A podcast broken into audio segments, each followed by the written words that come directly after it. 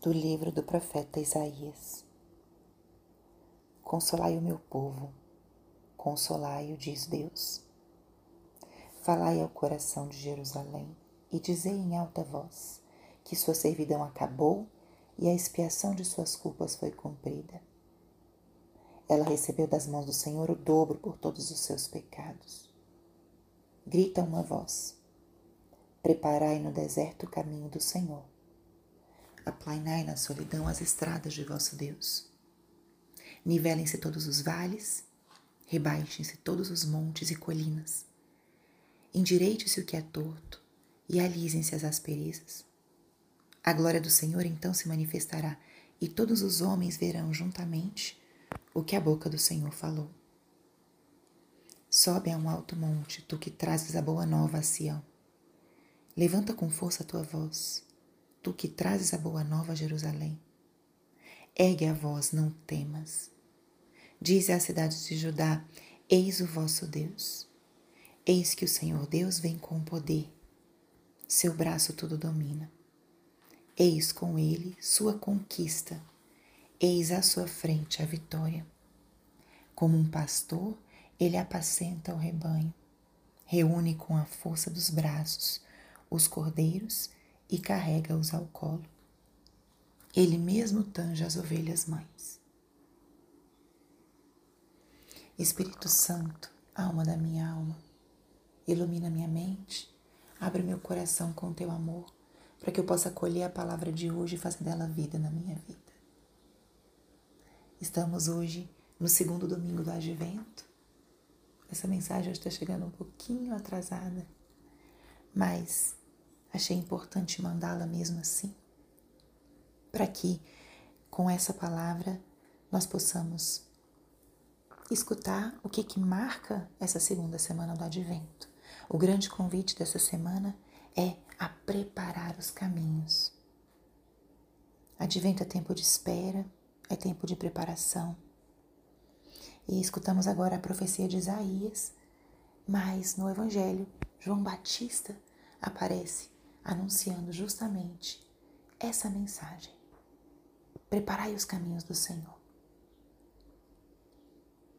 O Natal é um acontecimento muito importante e por isso a igreja nos dá esse tempo de preparação.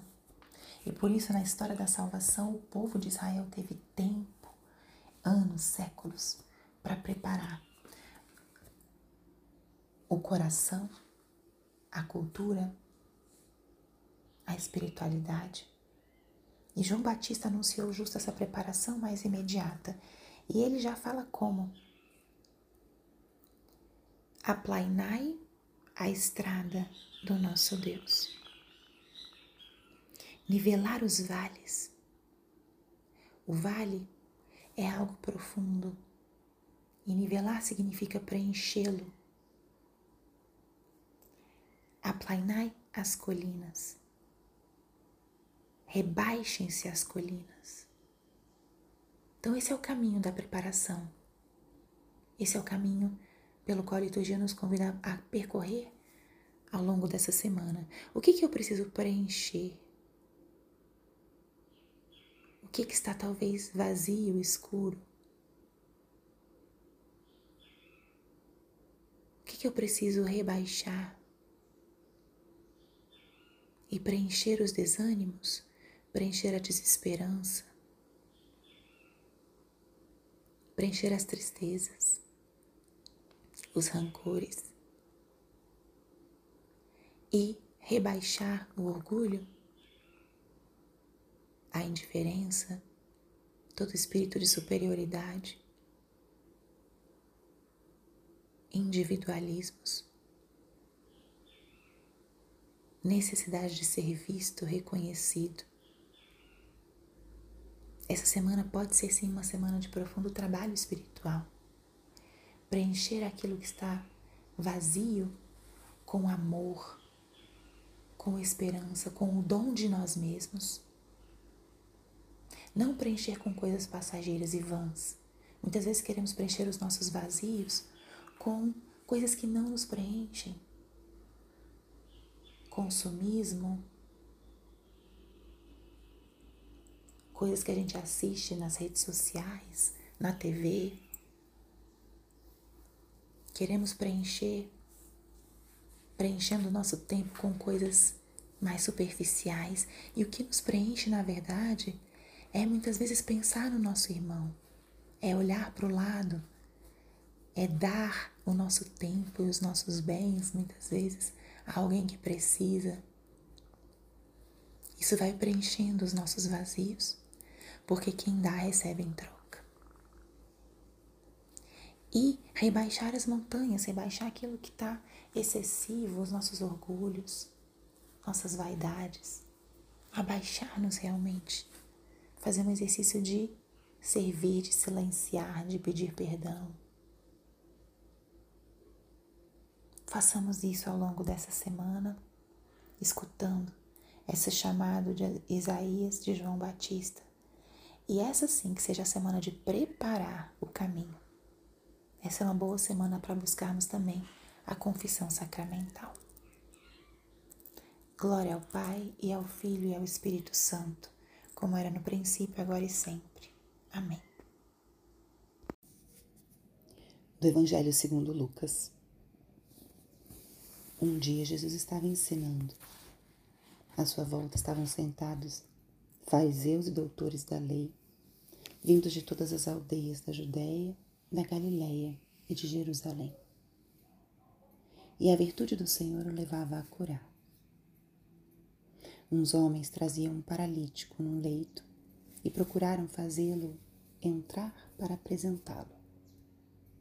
Mas não achando por onde introduzi-lo, devido à multidão, subiram ao telhado e por entre as telhas o desceram com um leito no meio da assembleia diante de Jesus. Vendo-lhes a fé, ele disse: Homem, teus pecados estão perdoados. Os escribas e fariseus começaram a murmurar, dizendo: Quem é este que assim blasfema? Conhecendo-lhes os pensamentos, Jesus respondeu, dizendo: Por que murmurais em vossos corações? O que é mais fácil dizer? Teus pecados estão perdoados? Ou dizer: Levanta-te e anda?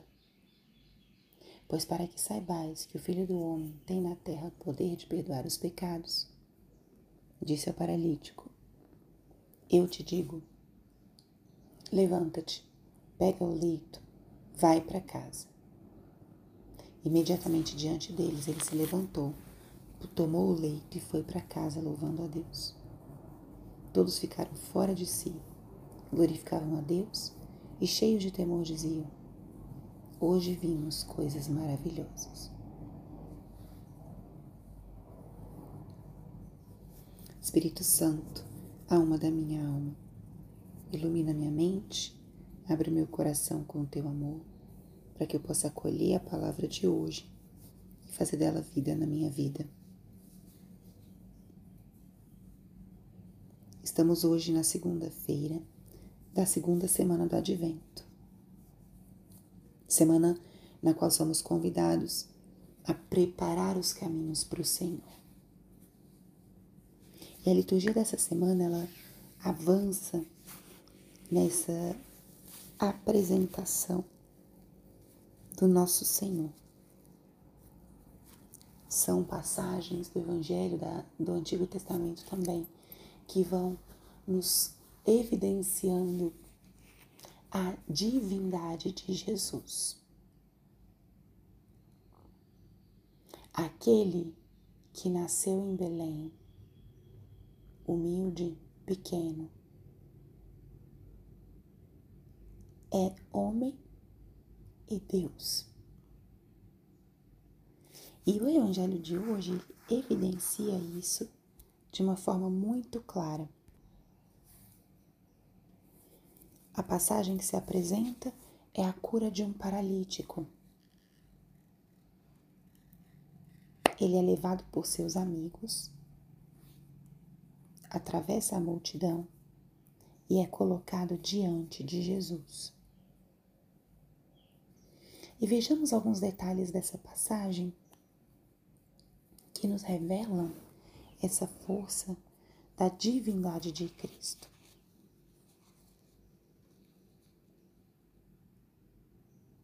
Primeiro, Jesus acolhe de uma forma muito